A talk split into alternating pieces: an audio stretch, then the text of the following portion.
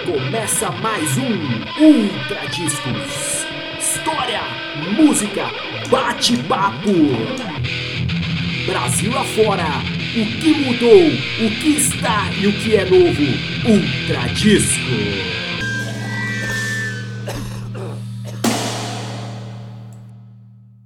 Salve, salve! Começando mais um episódio de Ultra Discos Rádio Pirata em Podcast. Meu nome é Fernando Lima e tô como sempre aqui com o meu brother Michel Matos e com mais uma vez com um convidado incrível aí, um convidado de muitas lembranças pra gente, né, Michel? Apresenta aí o nosso.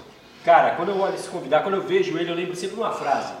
Qual? Punk não morreu, antes ele não quebrou. Estamos aqui com o Henrique, Blind Pigs e Yeah. Armada. Valeu, valeu. Queria agradecer o convite aí, Michel, Fernando, valeu, obrigado, né? Gostei aí do incrível, acho que você usou como adjetivo aí, acho que é um bom adjetivo Legal. para a minha pessoa. Muito obrigado. Ótimo, Humildade em primeiro Modéstia à parte. sensacional. Já diria minha mãe, meu filho, você é incrível. Começando já que você falou da sua mãe, conta a história, mas eu escutando uma vez um, também uma entrevista sua, você contou uma história muito legal.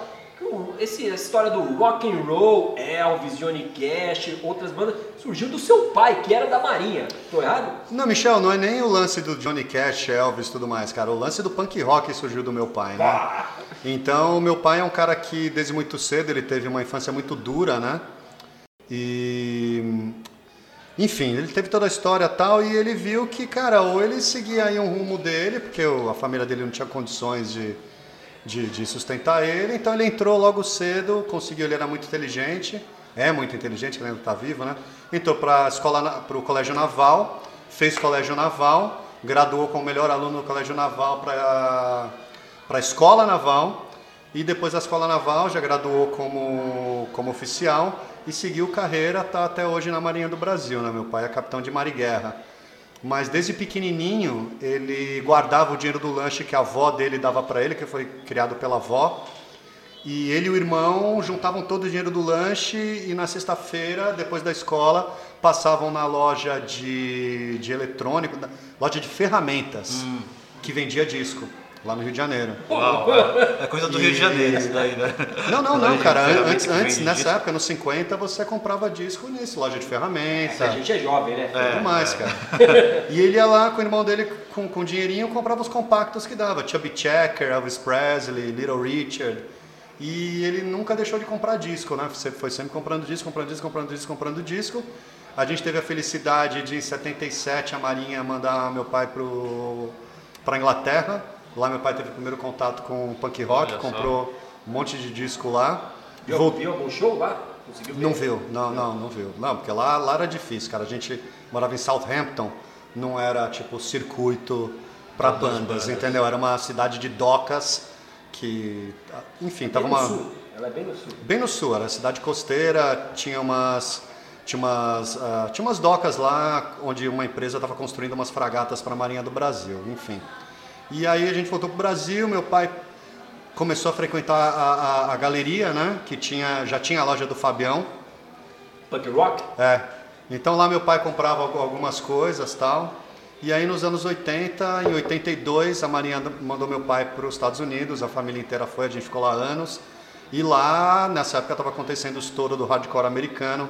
Então meu pai comprou muito disco lá também, Dead Kennedy, Suicidal Tendencies, é, enfim, todas essas bandas hardcore. Então esses discos estão todos comigo hoje, são todos da minha coleção. Então, tipo, não é que meu pai, tipo, sabe, ele, tudo bem, eu pequenininho, eu ouvia Elvis, eu ouvia Beatles. Meu pai ouvia muito mais rockabilly, sabe, em casa. Então eu via Eddie Cochran, Elvis Presley, eh, Buddy Holly. E aí meu pai colocava, ficava, e aí, e aí, carinha, pô, o que, que é isso daí? O que, que é isso daí? Eu, Legal. "É, isso é Elvis. e aí depois ele foi me apresentando ao punk rock, né? Ô, Fernando, olha isso aí. Pensa você uma, uma menina. Vamos pensar Ah. você uma menina.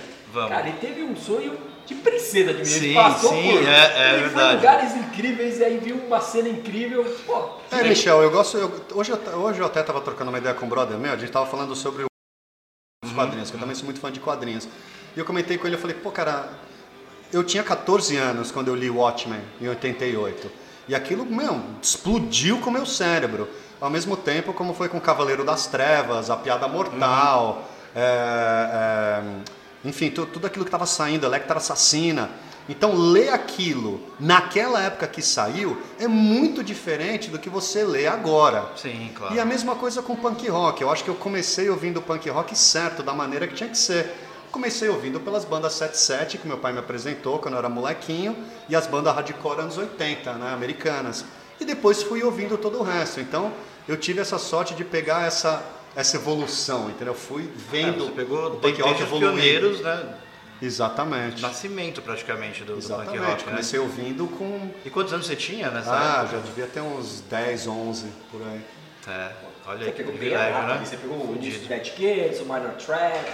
É, meu, meu pai tinha tudo isso, cara. Minor Threat ele não tinha, Minor Threat foi, foi, fui conhecer depois.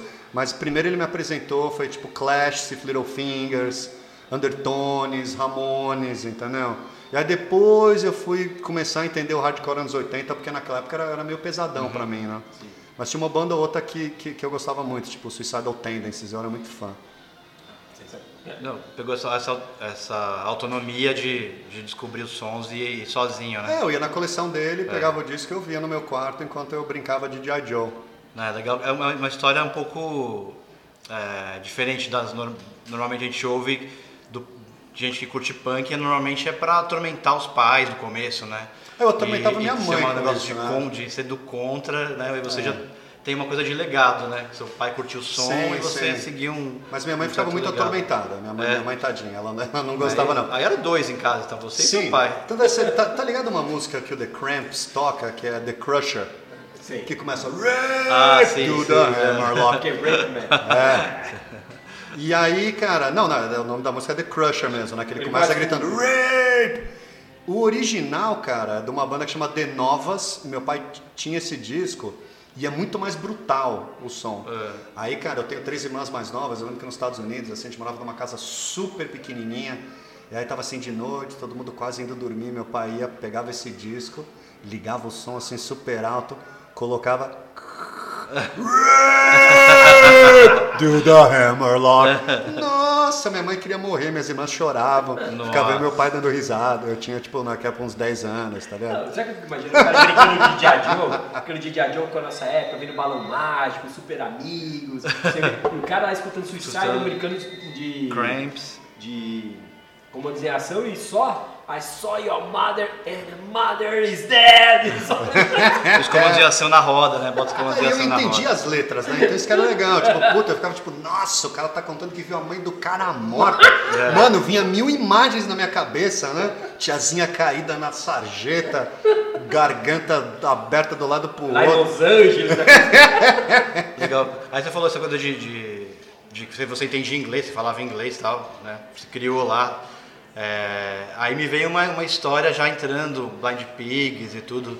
Que a gente sempre conversa, então é, tipo, foi muito legal trazer você hoje, porque a gente vai poder falar várias coisas que a gente conversa entre a gente e, é, e às vezes imaginando, pô, como será que era pros caras e tal. Porque em algum momento da carreira do Blind Pigs houve, houve um certo tipo de contestação, né? Tipo, pô, os caras cantam inglês e tal. é, e o punk rock ao mesmo tempo é, tem é um som contestador de letras muito fortes e, e isso chegava em vocês? Como, como que era Ah, mano, isso, chegava, Como mas- vocês lidaram com isso? Foda-se Chegava, mesmo? é, vocês chegaram a chegava, mas pensar? sabe, a gente sempre foi muito criticado, especialmente eu, né? Por, por meu pai ser militar É. e pela gente morar em Alphaville, né? Que quando a gente Sim. saiu dos Estados Unidos, meu pai ganhava em dólar lá, a Marinha pagava em dólar, mas naquela época o dólar valia tipo mil a, a um em relação ao real. Só o dinheiro dele valorizado. Então a gente, meu, a gente voltou pra, pra São Paulo. Meu pai tinha dinheiro suficiente para comprar uma casinha bem modesta no Residencial 4. Comprou e eu fui criado em Alphaville sem a, a mordomia de todos os meus amigos da época, né? Sim. Então eu lembro que a gente se mudou pra lá, meu pai já sentou com a família, falou: olha, a gente tá morando aqui, mas não adianta vocês pedirem para ganhar moto, um mobilete.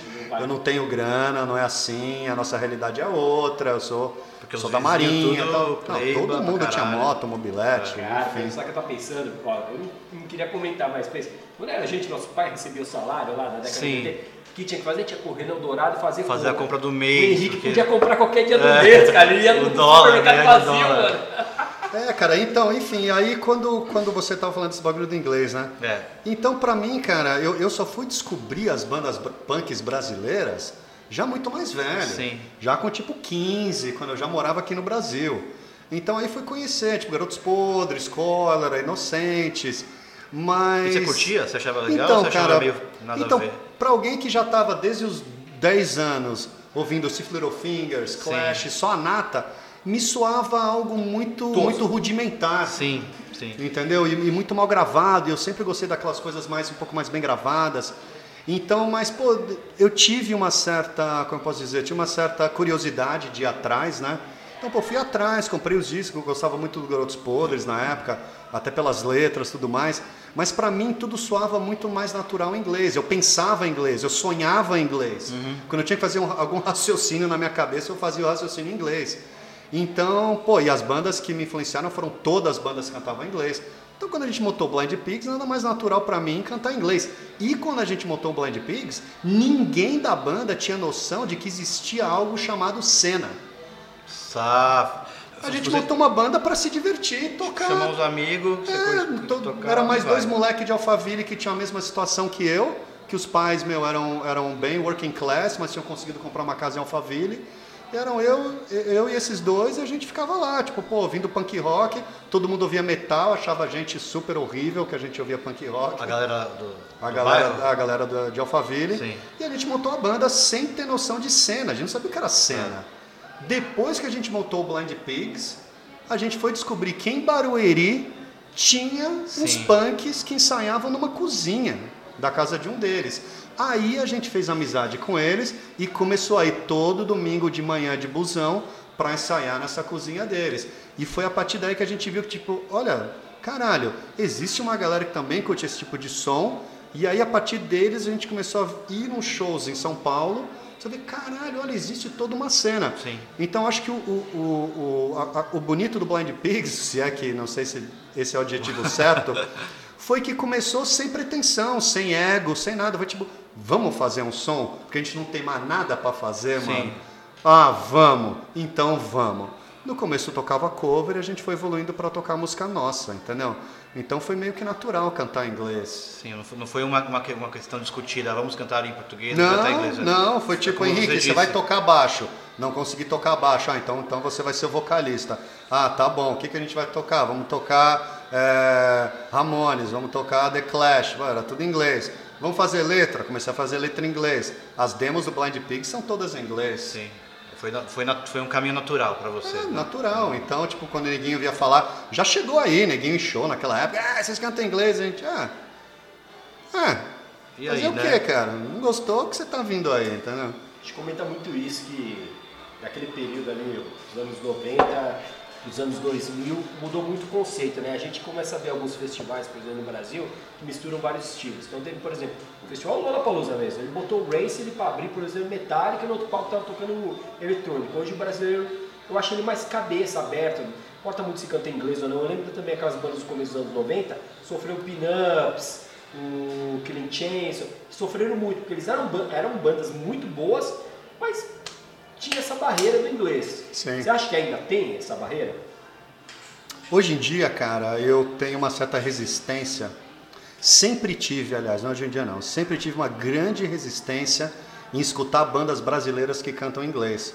Porque, pô, basicamente eu cresci lá fora, né? Sim. Então eu vejo os caras com umas letras, putz, muito pobres, uma pronúncia muito ruim. Sim. Então eu penso, poxa, mas pra que, que eu ouvir essa isso banda se eu posso ouvir uma banda americana? Né? Então eu sempre. Aí eu sempre ia na banda americana. É, sim. que você vai, cantava. vai- vai ouvir um discurso né, de uma letra, você. tipo, Se é pra fazer, fazer em português, né? Porque você vai se expressar melhor, você vai Sim, fazer a sim. pronúncia correta. Sim, enfim, e, e era uma coisa que me frustrava muito também. Tipo, no começo, você ia ser. Porque as músicas do Blind Pig sempre foram bem sing-alongs, né, cara? Sempre música pra você cantar junto. Uhum. Sim. Até as da demo. Aí então você, você dava o show, a molecada cantava, mas você via que a molecada não estava entendendo o que elas estavam cantando, entendeu? Porque nossas letras sempre foram um pouco mais além. Uhum. Até por, por eu ter essa fluência.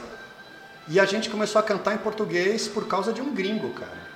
A gente não começou a cantar em português porque a gente falou, vamos agora cantar em português porque estão nos criticando. Não.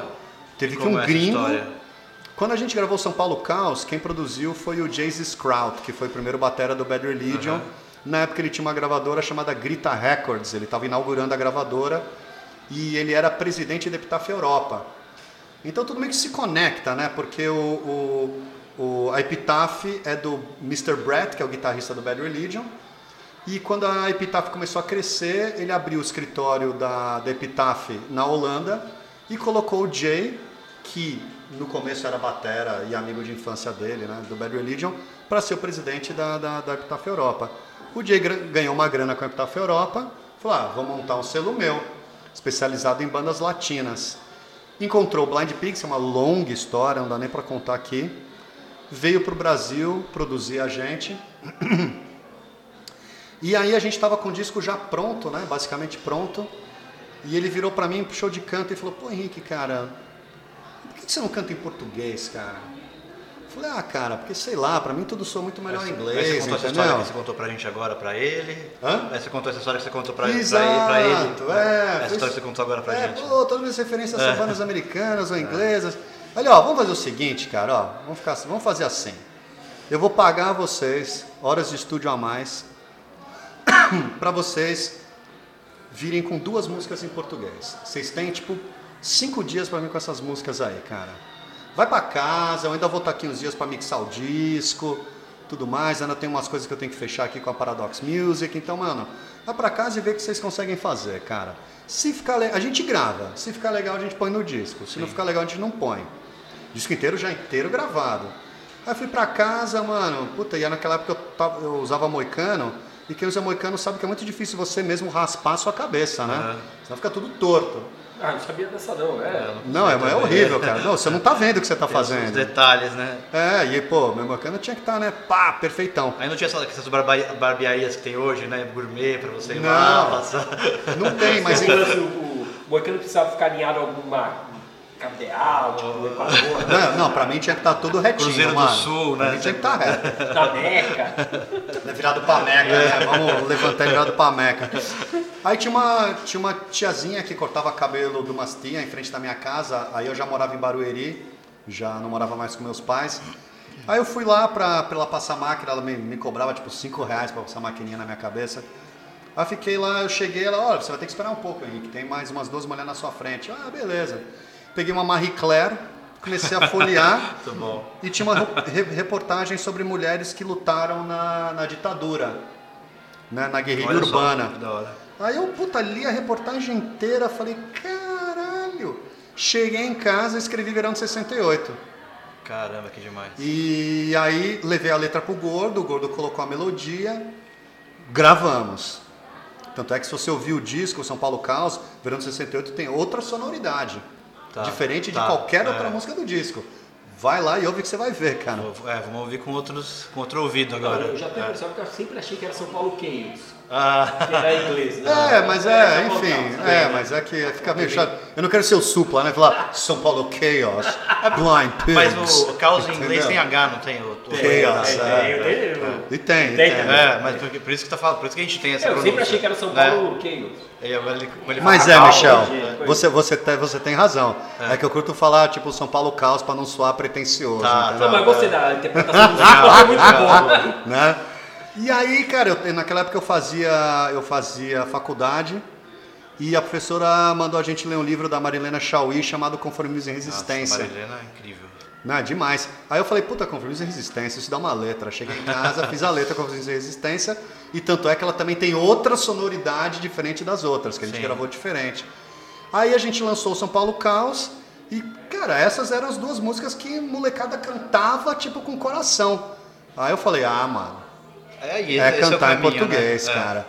E aos pouquinhos a gente foi indo, indo, indo até cantar 100% em português. Legal. Você falou em cantar, cantar junto.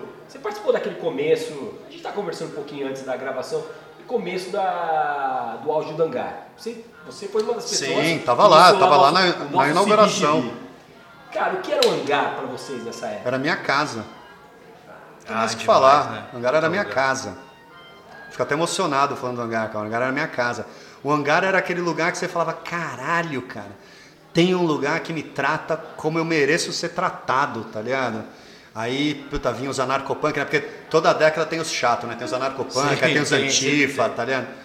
Aí, mano, o- o- os caras ficavam, ah, as punk do hangar. Pô, achava maior orgulho. Falava, é, eu, eu, eu, eu, sou eu mesmo. Que o legal é tocar no boteco com um amplificador sol, som ruim. Nossa, Isso. esse negócio que o Henrique falou do, do respeito que o Hangar tinha é, é muito, é muito real mesmo, porque a gente como frequentador, né, assíduo que foi também, é, era um lugar que não era um, um lugar tipo da Vila Madalena, tá bonitinho, tinha só tosquice de é, visual, só que era- a gente sempre tinha um respeito com o público, é, tipo, dificilmente você tinha casos é, de, de, de respeito lá, não lembro de nenhum, e desde a hora que você vai pegar uma cerveja até, meu, com equipamento de som para o público, PA, é, preocupação técnica e até as, as- as duas vezes que a gente tocou lá, né? Quando a gente tinha, a gente, enfim, não teve projeção com a nossa banda, mas a gente chegou a tocar lá e, e a gente, pequeno, também foi tratado com puta respeito. Ah, era demais, staff. era demais, era demais. Incrível, Foi- era um lugar saudoso, o Hangar né? 110 foi, tipo assim, mano, uma benção pra cena punk rock, hardcore é, brasileira, não vou nem dizer paulista, É, né? é. Então era muito louco que eu, tipo, convidava bandas de, de, por exemplo, Gramofocas. Convidei e falei, pô, mano, vem tocar com a gente no hangar. Os caras, caralho, tocar no hangar, É. mano do céu. Era um bagulho, tipo, pá. E pra gente era tão normal, porque a gente tocava três vezes ao ano no hangar, era sempre aos sábados, a gente É. podia escolher as datas. Sim. Pô, os cara, o cara sempre pagava a gente sempre honestamente. Foi, mano, não tem nem o que falar, hangar foi foda. Não, e teve um período que o Hangar também, culturalmente, em questão de bandas inglesas, até americanas, ele enchia, né? Sim, o sim. Subs, tocou o The Love, É, eles- eles sempre- Eles sempre tro- trouxeram a- os gringos também, né? Pra É, não era, não era o hangar que trazia, né? Mas Não eram era, outras né? pessoas que traziam Que- e, e alugavam o hangar, ah. né? Então aí já acho. É, não mas tinha, mas tinha, é, mas tinha um direcionamento de curadoria que tinha a ver com o hangar, né? Então Ah, não sim, destoava, sim. né? Era aquele lugar que a molecada conhecia. Então onde é, que você vai colocar a banda pra tocar? Pode crer. Se não o lugar onde a molecada vai. Certo. É lá, né? E foi uma mudança de cultura também, porque os shows começavam cedo, você podia ir É, de metrô, então. depois você podia voltar de metrô, tinha um respeito enorme. É, então, isso também faz Nossa, parte isso do era uma benção, é. isso era uma benção, isso era uma coisa assim, nossa cara, como eu odiava tocar fora de São Paulo. Puta, tinha 30 bandas de abertura tocando cover. Aí você ia tocar tipo 3 da manhã, metade do público tinha ido embora. Você fala, cara, mas pô, como é que vocês fazem isso, cara? Sabe, então era um ba- era, era, era foda. Então no hangar rolava isso daí, era bem legal. Era pico louco, cara. Ah, Você falou no hangar, é, você era tratado honestamente, se sentia em casa, mas também deve ter pegado umas, uns perrengues aí pra tocar com Blind Pigs. Lembra de algum perrengue que você foi tocar e Brasil aí, "Puta fora." No pariu"? hangar? Não, em não, lugares- Não, no hangar não. em outros Brasil, lugares. em outros lugares. Ah, Pô, só, só, só perrengue. Cê- ter banda independente no Brasil até hoje é passar perrengue. Tanto é que com a Armada a gente já bateu o martelo. É um show por ano em São Paulo, ponto final. Não tocamos em outros lugares, a não ser que alguém ofereça um esquema muito legal. Sim. Não tenho mais idade. Não tenho mais idade. Tenho 45 anos, trabalho de segunda a sexta, chega final de semana, quero passar com a minha esposa, quero passar com meus filhos, quero ver meus discos. Não vou viajar por 200 reais dentro de uma van, caindo aos pedaços, cara. Prefiro dar um show em São Paulo, ponto final. Chega! Isso daí não, não tem mais idade, mano. Minhas costas já não são as mesmas. Eu tenho Mas- problema na lombar. Mas lá nos anos 90 era divertido. Ah, né? lá eu ia, Olha lá. Já, já vi que foi lá numa parte do cérebro de lembrança. Sexo, álcool e rock and roll. Que a gente sempre comenta, quando é mais novo, a gente aceita ir pra praia, não, não compra nada pra Sim. comer, só bebida. Salgadinho, Ah, salgadinho. Vamos que vamos, passamos muito perreio. Acho que nem compensa ficar contando aqui, senão fica a noite inteira. Já fui pago com bala de revólver. Pago com bala de revólver. não, é, aí fala não, de revólver. Ele falou, tem- não, é- Cara, a gente foi tocar em. Americana. A gente chegou no lugar. Cara, vou resumir. Era um lugar super mega tosco. Era uma, tipo uma construção, um bagulho. Nossa, era, nu- nunca vi nada igual. Aí chegamos no lugar, o cara, olha. Seguinte, mano, não vai dar pra pagar vocês. Eu falei, mas como não dá pra pagar vocês? A gente tem que pagar a van, a gente veio de van. É. O cara, então, não dá pra pagar vocês, se vocês quiserem ir embora, podem ir. Só que a molecada toda já viu que a gente tava lá. É, falei, não, se eu for embora agora, a gente vai ser taxado de cuzão. é. Porra, vamos ter que tocar, fazer o quê? Vamos ter que tocar. Falou, mas pelo menos dá umas brejas aí. Fazer o quê? Tipo, a gente já puto, o cara, ah, beleza, tá, então tá, vou dar umas brejas. Aí ele dá umas brejas no copo de plástico, aí no Puta meio do show, pariu. eu pedi uma breja, Aí o cara falou, não, lá do, do bar, aquela lá do fundo, ele fez, ele fez não com o dedo. Aí eu já tava com um copo cheio de breja, assim, né, de plástico. Eu falei, ah, não tem mais cerveja? Então vai tomar no seu cu. Peguei e taquei o copo pra lá, tá ligado? O copo, pá! Pegou no bar, é um copo de plástico, né, gente? Não é de vidro, não. É. Continuamos tocando, a molecada achou aquilo muito punk. Adorou, nem sabia a história. né? Um Adorou, pra todo mundo jogar também, É. né?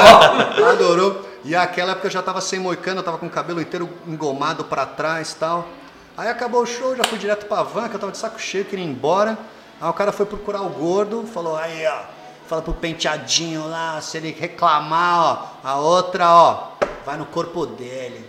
Entregou a bala de revólver pro gordo, falou, "Ah, esse é, seu- esse é o pagamento de vocês. Aí o Cara. gordo entrou na van, ó, nosso pagamento, uma bala de revólver. Aí nesse dia eu acabei com o Porco Cegos, era Porco Cegos. Aí eu acabei com o Porco Cegos. Cheguei em casa, fui dormir e falei, não, não dá mais. Parei, fiquei cinco anos sem tocar. Aí a gente voltou depois com Capitânia. Então aquilo, aquilo pra mim foi a gota d'água, foi uma falta de respeito assim total tratar a banda daquele jeito. E eu sei que isso ainda continua, entendeu? Ah, continua. Então eu não quero mais passar por isso, entendeu? Então toco em São Paulo e desculpa aí quem é dos outros estados, mas arruma um promotor pra levar a gente, pagar decentemente, a gente vai, senão sem chance, mano. Tenho uma pergunta sobre o Porcos Cegos.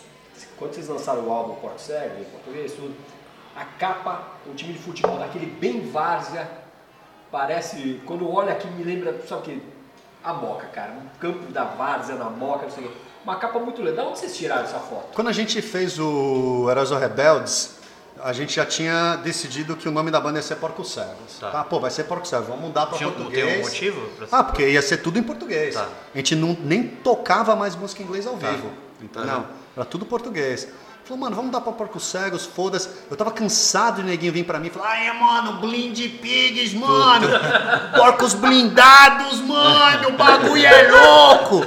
Eu, gente, mano, que que é isso? Porcos blindados. Novas interpretações, Não, né? é Você- Você não disse lá no show, cada um escuta a tua letra inteira. É letra, né? Não o nome da banda, né, mano? Aí tudo bem, aí, porra, eu pensei, tá, o disco tava gravado, eu falei, pô, vamos pegar uma coisa bem, bem Brasil, né, cara? E, pô, naquela época tinha acabado de sair o Do or Die do Dropkick Murphys, a gente tava numa fase muito street punk oi, e tem aquele Do or Die do Dropkick Murphys, que é os construtores na capa, né, capa preta e branca. Aí eu fui em casa, pensei, falei, puta, mano, o que, que é mais Brasil do que futebol? E a minha esposa na época lá, minha, minha, minha ex-mulher, tinha umas fotos do, do, do time do Barueri Futebol Clube, do, do pai dela, quando ele era mais novo. Falei, puta, meu, isso- olha que legal, tal, do- desculpa, do avô dela. Falei, puta, isso é muito louco. Levei pra casa do fotógrafo, nosso fotógrafo da, da, da banda lá. E, porra, mano, olha, a gente podia usar isso daqui de capa. Ele, mano, caralho, eu tive a Já mesma pirou. ideia. Só que com essa foto aqui do meu avô. Se liga. O cara teve a mesma ideia. Aí ele mostrou aquela foto, eu falei, mano, o avô dele é o baixinho de braço cruzado com boinazinha assim, tá ligado? E a foto tava muito mais nítida que a que eu tinha levado. Sim. Falei, mano, é essa foto ao clube, só com imigrante italiano. Falei, nossa, mano, é essa, é essa foto, cara. Que e foda. a gente usou, tá ligado? Foi essa história. Fê, a gente tá chegando aí, Chegando finalzinho naquele da momento, primeira né? parte. Não vou pedir pro Henrique escolher uma música, acho que pode ser uma música do Blind Pigs. É, eu- Antes de escolher a música do Blind Pigs, eu queria falar um negócio que passou na minha cabeça. Foi no show, sábado teve um show da Armada, um acústico muito legal na loja Monstra. E eu percebi que tava teu sogro lá, que é o Kiko Zambianchi. E Isso. eu percebi que há uma conexão entre vocês. De um lado, Blind Pigs, do outro, o cara que canta. Se um dia eu pudesse ver. Ou então, né? No, no, no- como é que é? Em dezembro de 81. Prefiro essa versão, cara. Olha aí, pois olha os aí. ingleses na roda. Você é flamenguista? Não? Porra, É. sou carioca, né, cara? É. Como 80% dos cariocas flamenguistas. né? Ah, como tem 100%. Os outros que não são não sabem que são, mas são. Sabe que ela foi no show do Police? Do Police entrando dentro do Maracanã. É, pegou um táxi com botafoguense. parou lá, entramos, a galera cantando aquela música que eles fizeram com base na Da música época, do Senna. né? Sempre te amarei. Não, foi, foi, foi, foi emocionante. Foi emocionante. A gente, pra, pra entrar no Maracanã pro show, você tinha que descer num lugar que parecia que era do- dos vestiários, aí você subia pelo túnel que os jogadores entravam. Ah, no antigo Maracanã, né? É, e, a, e a galera cantando a música do Flamengo, pô, não sou flamenguista, mas foi, foi legal, cara. É, Primeiro é, somzinho cara. aí, você escolhe. É, Heróis ou Rebeldes, meu, uma das minhas músicas favoritas do, do Porco Cegos, porque essa foi gravada com Porco Aí. Cegos. Heróis ou Rebeldes, adoro essa música, cara. Então vamos aí com um novo somzinho, voltamos daqui a pouco.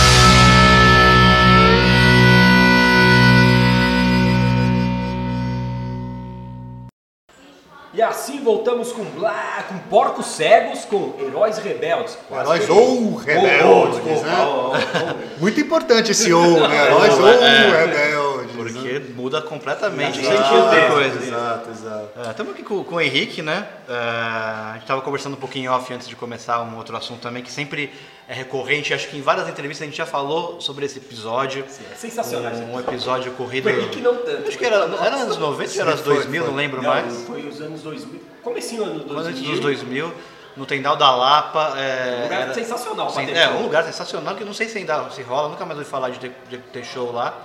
Acho que rolam umas outras atividades culturais. Que era o show do. Era o, era o início do fim do mundo? Não, a, um passo. a um passo do fim do mundo. E depois um- teve depois lá pra frente o enfim. o enfim, o fim do mundo. É. A um passo do fim do mundo.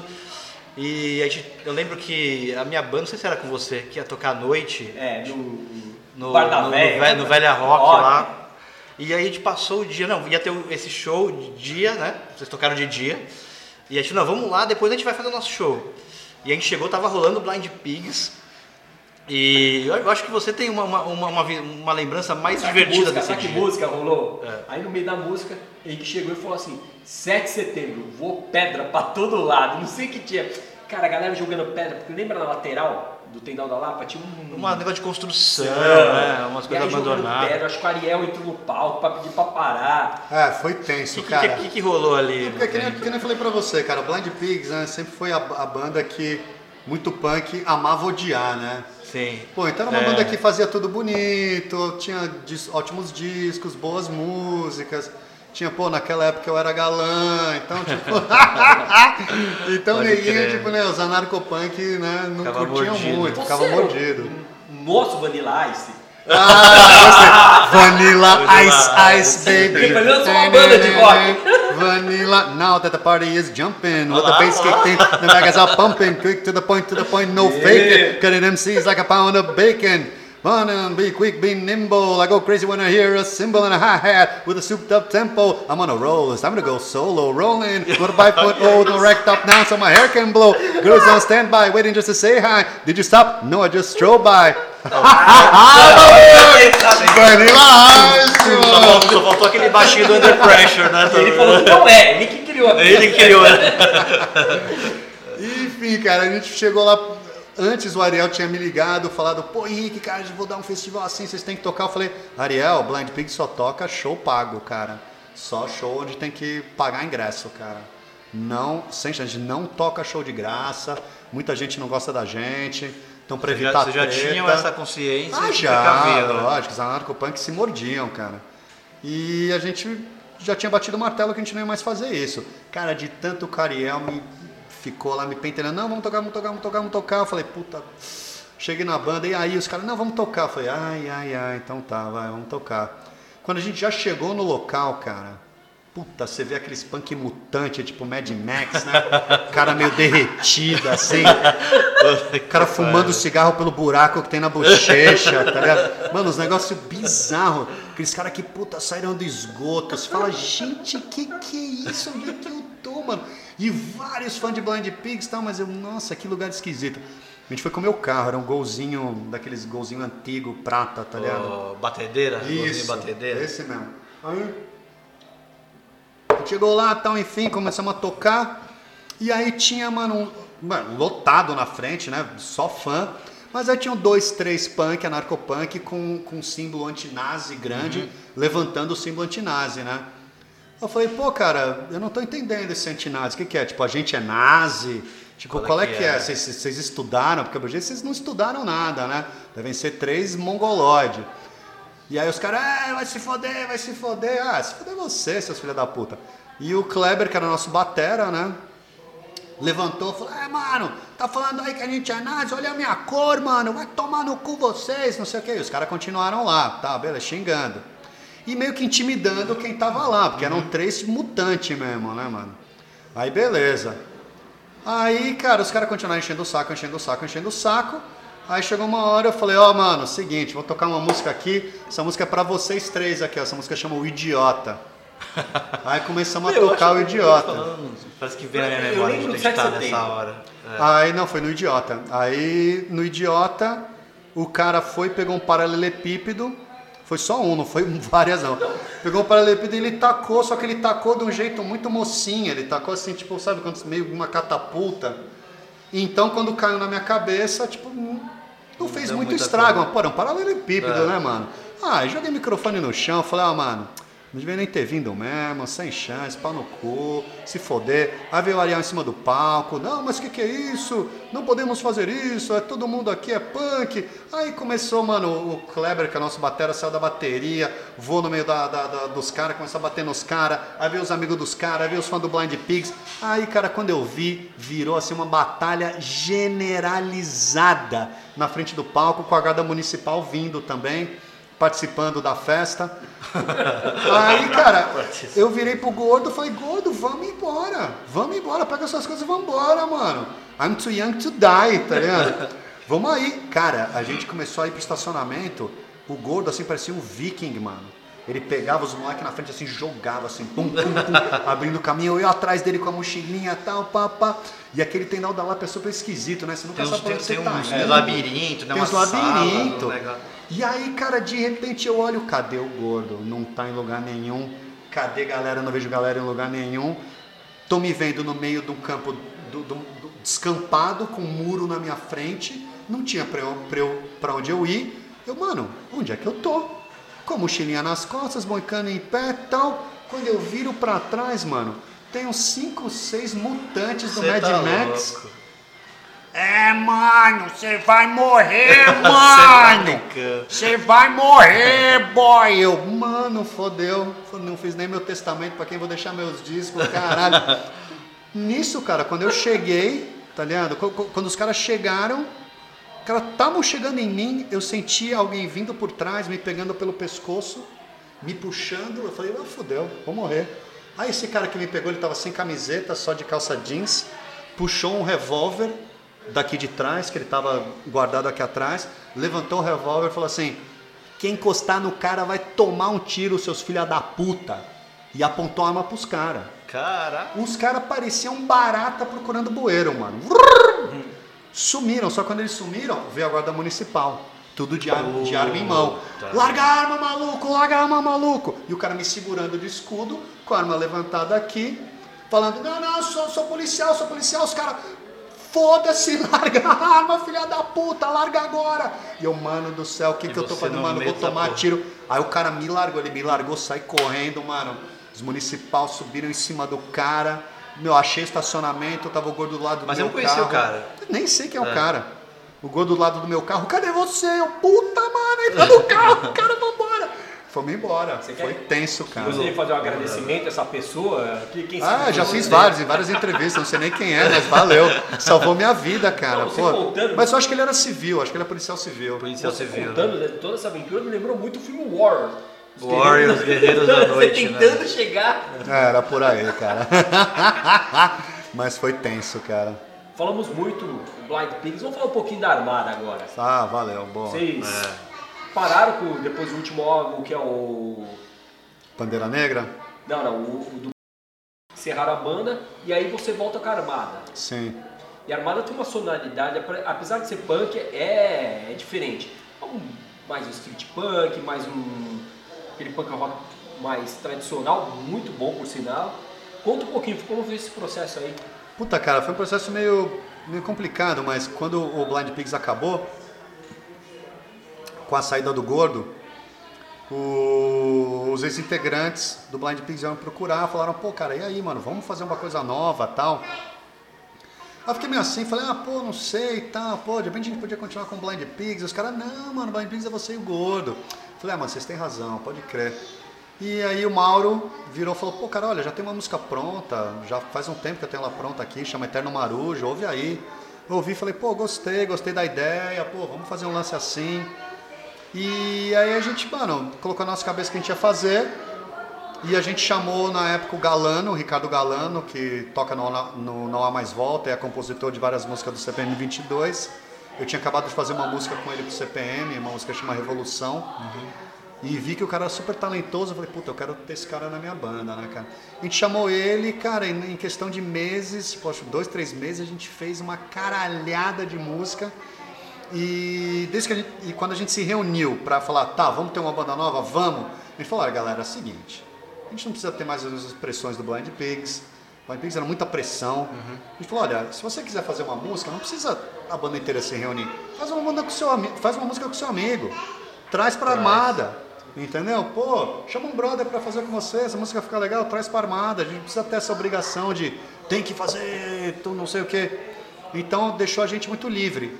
E uma coisa que eu falei pros caras, quando a gente montou a Armada também, eu falei, galera, seguinte, a Armada tem que ser aquela banda pra você não precisar ter um projeto paralelo.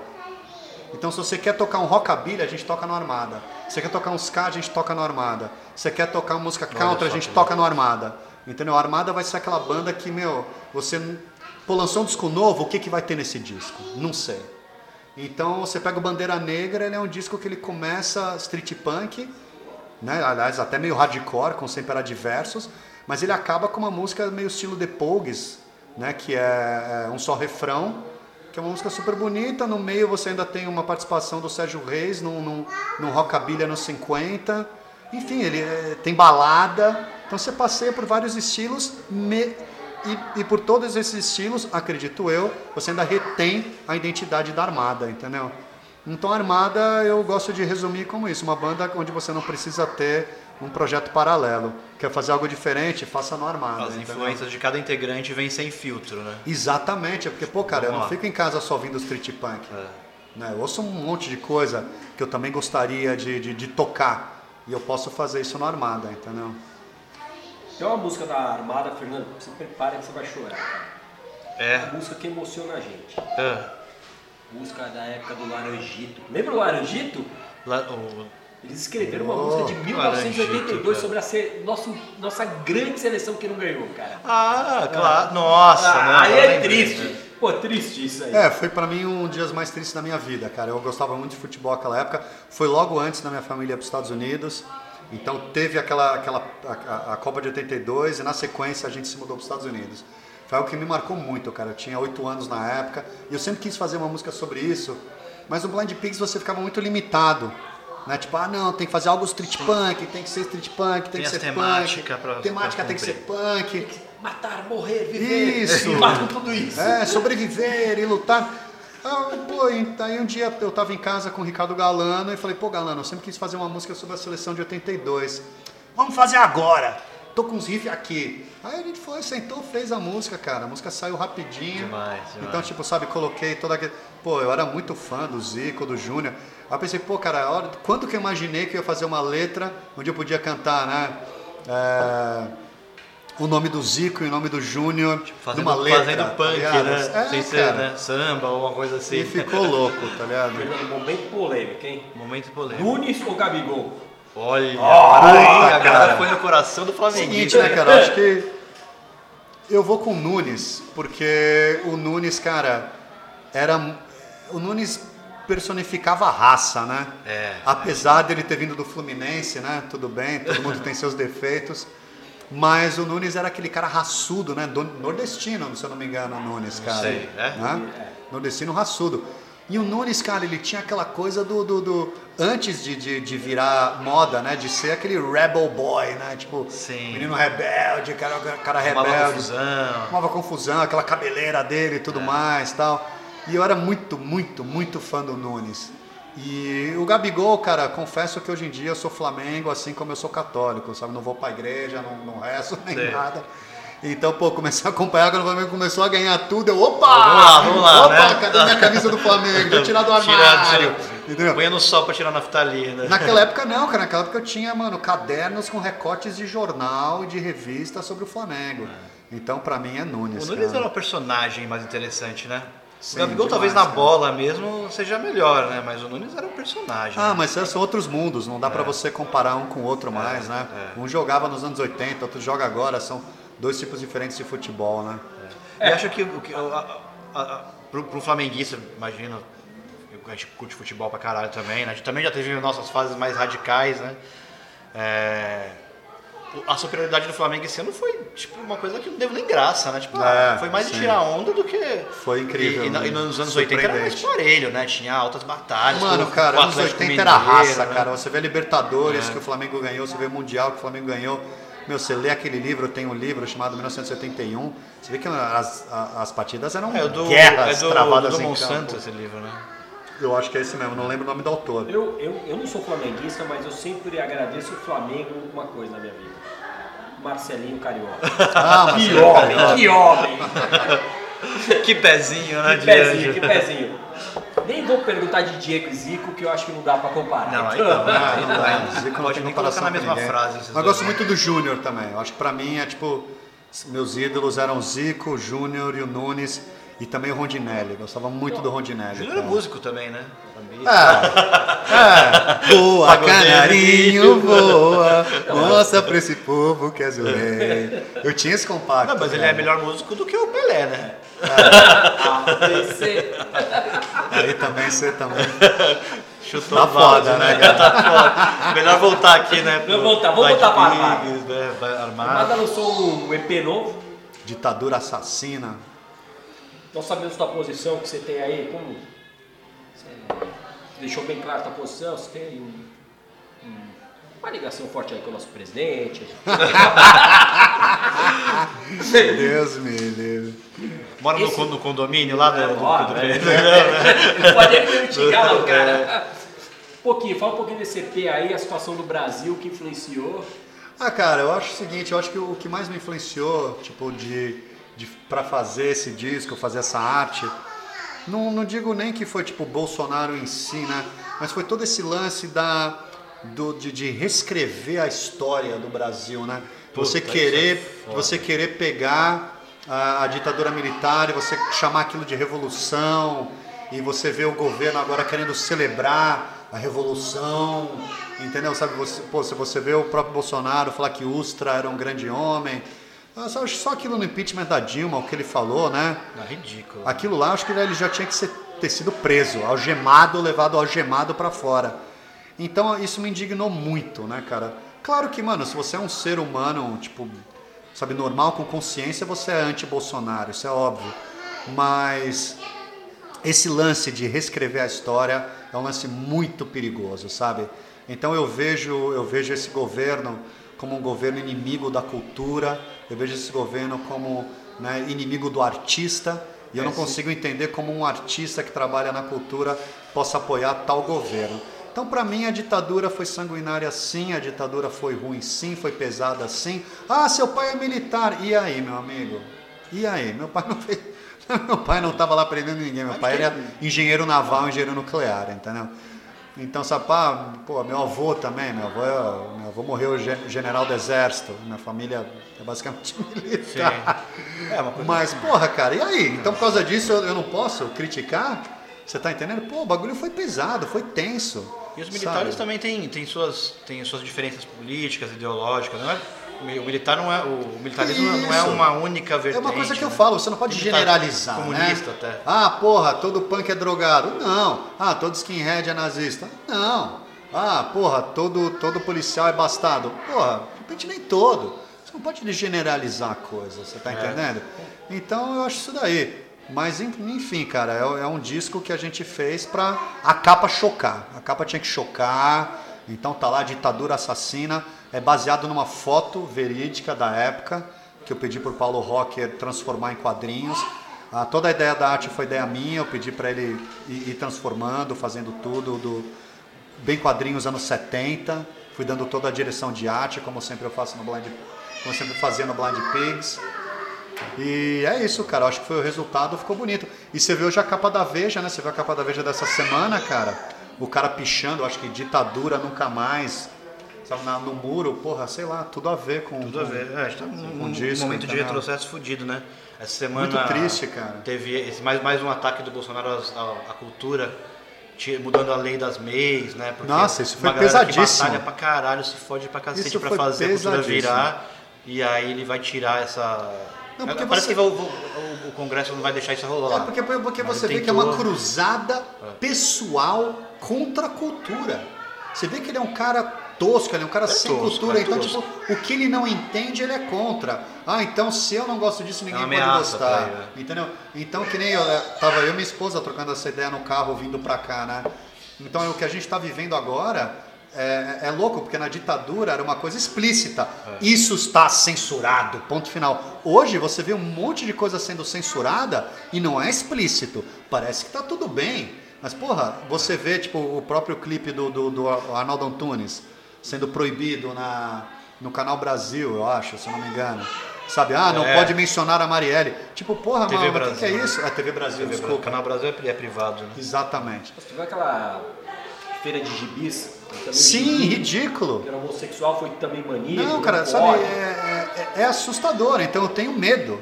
Eu tenho medo do, do, do que possa acontecer, porque é uma, é uma- é uma situação muito pesada. E eu acho que se você está na cultura, né, no meio cultural, independente de você ter banda, não importa, é, é seu dever, é sua obrigação você ser uma voz contra o que está acontecendo. Você tem que se posicionar. Cara, eu passei muito, muito não, passei alguns anos do Blind Pigs, especialmente no final, antes de ter essa polarização né, na política, o- eu, eu recebia muita crítica dos antifas, porque eu apoiava bandas que eles diziam serem bandas as- que não podiam eh, apoiar ninguém. Então eu apoiava, tocava no Sempre Era Diverso, então sempre fui muito criticado pela galera antifa. Então eu ficava tipo, ah, mano, foda-se, negócio de política, foda-se. Mas, cara, o mundo mudou. Hoje em dia tá diferente. hoje- hoje, em dia é. você tem que tomar um lado, meu amigo. Não dá pra ficar em cima do muro. Ficou em cima do muro, você é cuzão, cara. Deixa, deixa eu Entendeu? aproveitar Essa essa, é a minha essa sua fala opinião. foda que você está falando e lembrar de algumas. Assim, a gente conversou com muita gente do punk rock, da, assim, gente histórica do punk rock, né? O Carlos Finho e, e outras pessoas, o Ronaldo e tal.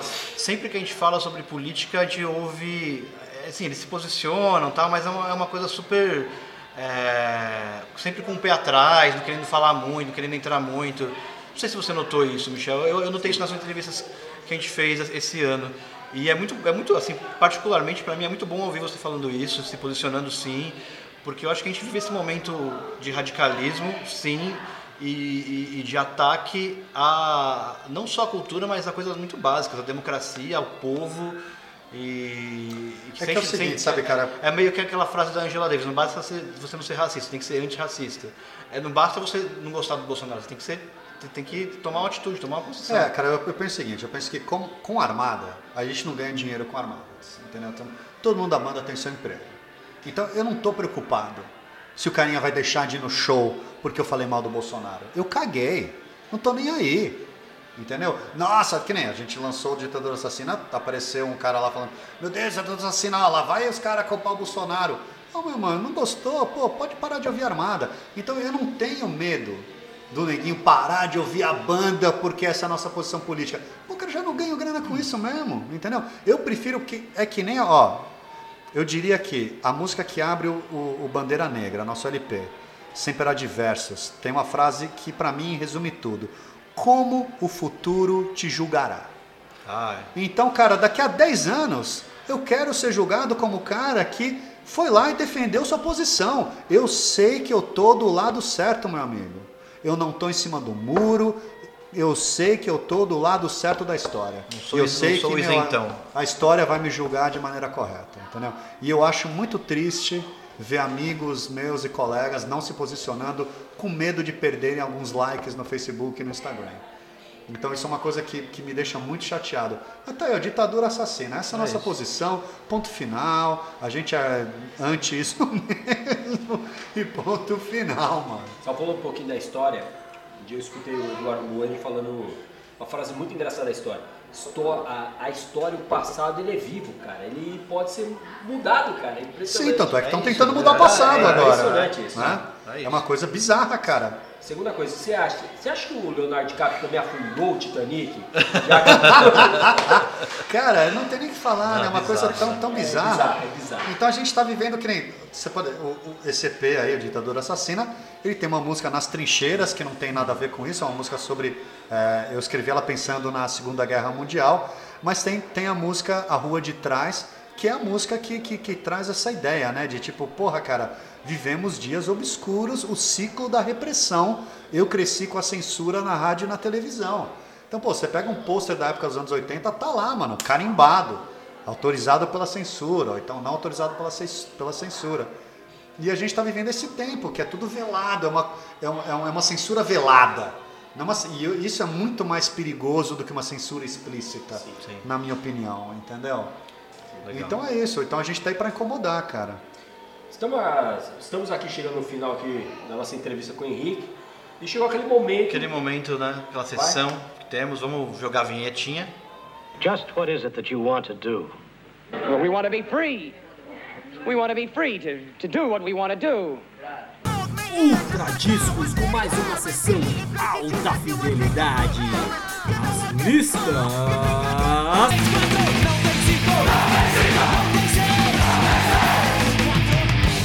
três, quatro.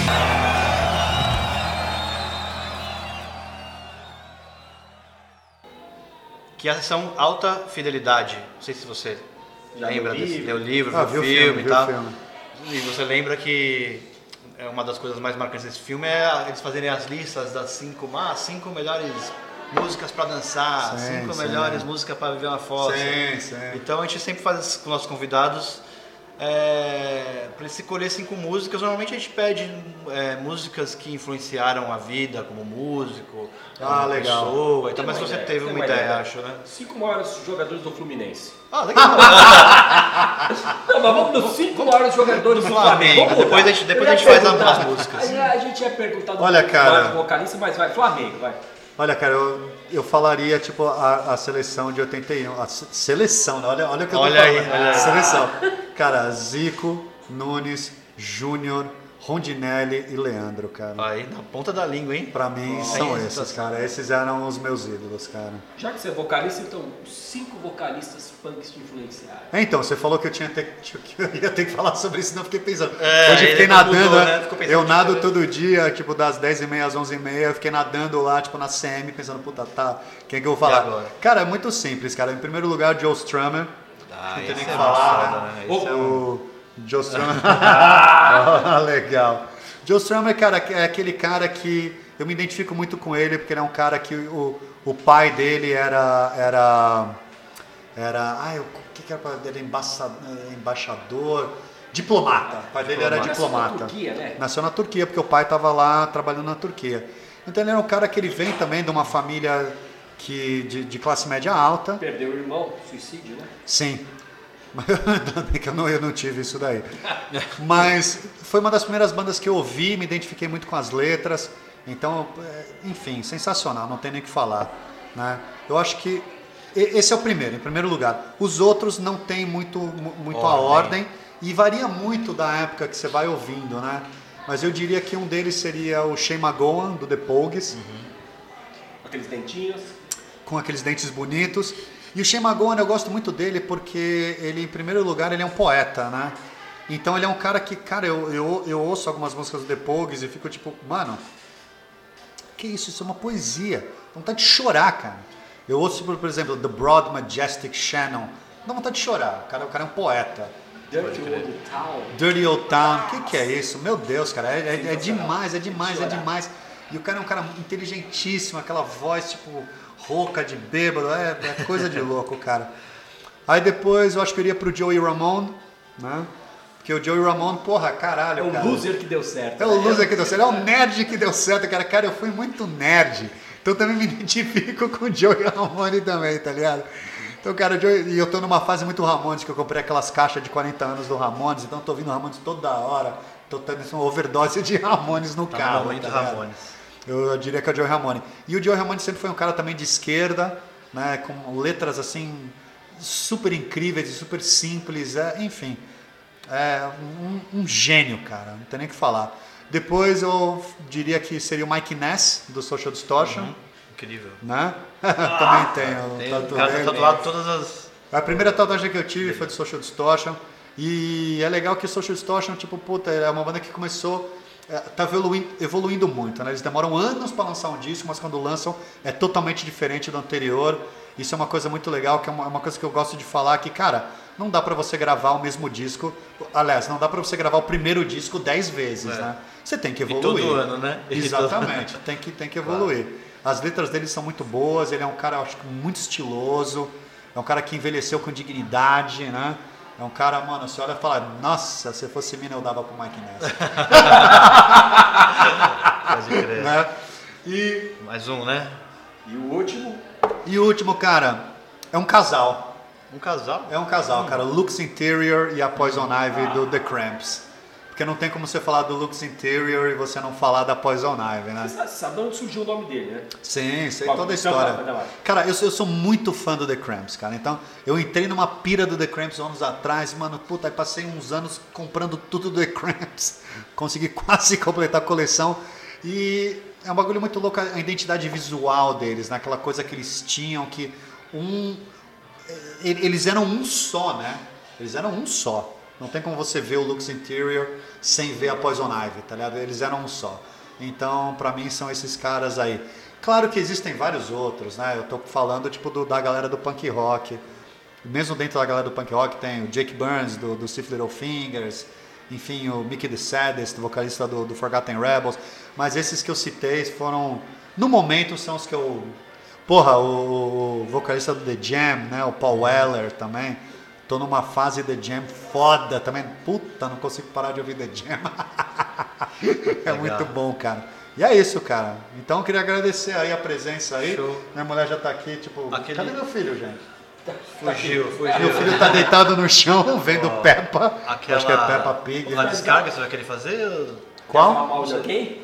Não, não tenho pra... Cara, Não tenho tem. 45 anos, não tenho nada pra falar mal de ninguém. Não quero ter inimizades. Aliás, tô até passando por um processo de tipo, cara, de pedir perdão pra galera de quem eu fiz, de- pra quem eu fiz mal, cara. Olha, olha a Tá maturidade. ligado? É, sabe, na época do Blind Peas, a gente era arrogante, a gente era folgado. Eu É, sei que a moleque, gente, né? eu sei que a gente Assim. criou muito, muitas inimizades. E eu tô numas e tipo, pô, cara, não quero ninguém me odiando não, maluco. Então, então não vamos fazer. Tá ligado? Dois sonzinhos. Uma da Armada, pra gente fechar.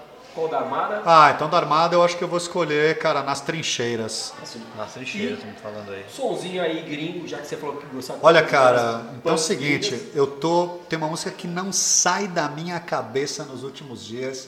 Preciso comprar esse disco. Vai ser a minha próxima aquisição, porque eu não Vai- tenho, De uma música difícil, não, não baixa essa música. É, essa música é fácil de achar, cara. É da banda Chelsea, banda inglesa. É a banda, a banda de 1977. E o louco do Chelsea foi que o Chelsea era o Gene October de vocal, o Billy Idol na guitarra e mais uns outros Billy figuras. Idol? O Billy Idol. E aí o que aconteceu? O Billy, a banda inteira despediu o vocalista, o Gene October, e seguiu como Generation X. Que Foi a banda do Bilhar. Banda do Supla, né? E, e, cara, eu sou muito fã do Generation X, acho uma das melhores bandas 77s. E o Gene October continuou depois com o Chelsea, refo- reformou a banda, tal, tudo mais, e lançou o segundo disco que chama Evacuate em 1980. E uma música que não sai da minha cabeça esses dias é Evacuate do Chelsea. Então, essa música é que eu queria colocar. né? É uma música linda. Ouça que você vai falar, meu Deus, obrigado Henrique. Essa música é linda demais. Obrigado por música aí, cara. Então, 2019 tá acabando. 2020 É, tá acho- acho chegando. que vai- vai- ter show da Armada em 2020? Vai 2020, dia 1 de fevereiro, tem show da Armada no Jai Club. Dessa vez não é acústico, dessa vez é Aê. punk rock mesmo. Abertura com Spitfire Demons, banda rockabilly. Vai ser um evento bem legal. Tem disco novo que já está gravado também Opa, do Armada quando? para o ano que vem. Meio do ano pela Pirates Press Records nos Estados Unidos e aqui no Brasil pela Comandante Records do meu amigo Comandante Marcos. É, então a galera já fica ligada aí, Ai, se prepara. Então, agradecemos a Sensorial mais uma vez Mais uma vez. entrevista, pelo espaço. E vamos nessa, né, filho? É isso. Agradecer pra caralho o Henrique, né? Por ter disponibilidade de chegar aqui. Que é isso, cara, foi um prazer. Agradeço muito aí a, Demais. E eu comecei com O versinho, convite. termino com outro versinho. Conversinha, pode falar, poeta. Punk que é punk, encoxa a mãe do tanque. Valeu, Henrique. Caralho, isso eu nunca fiz, hein, cara? Valeu, Henrique. Nem farei, né? Valeu, galera. Show, Muito obrigado aí. Valeu, Henrique. Aí. Minhas preces não são mais ouvidas. Receio que estejam perdidas no meio de tanto sofrimento e dor. Não enxergo o anjo da vitória. Na guerra não há nada de glória. Coberto em lama, sangue, agonia e horror. Não sonho com a medalha, só sobreviver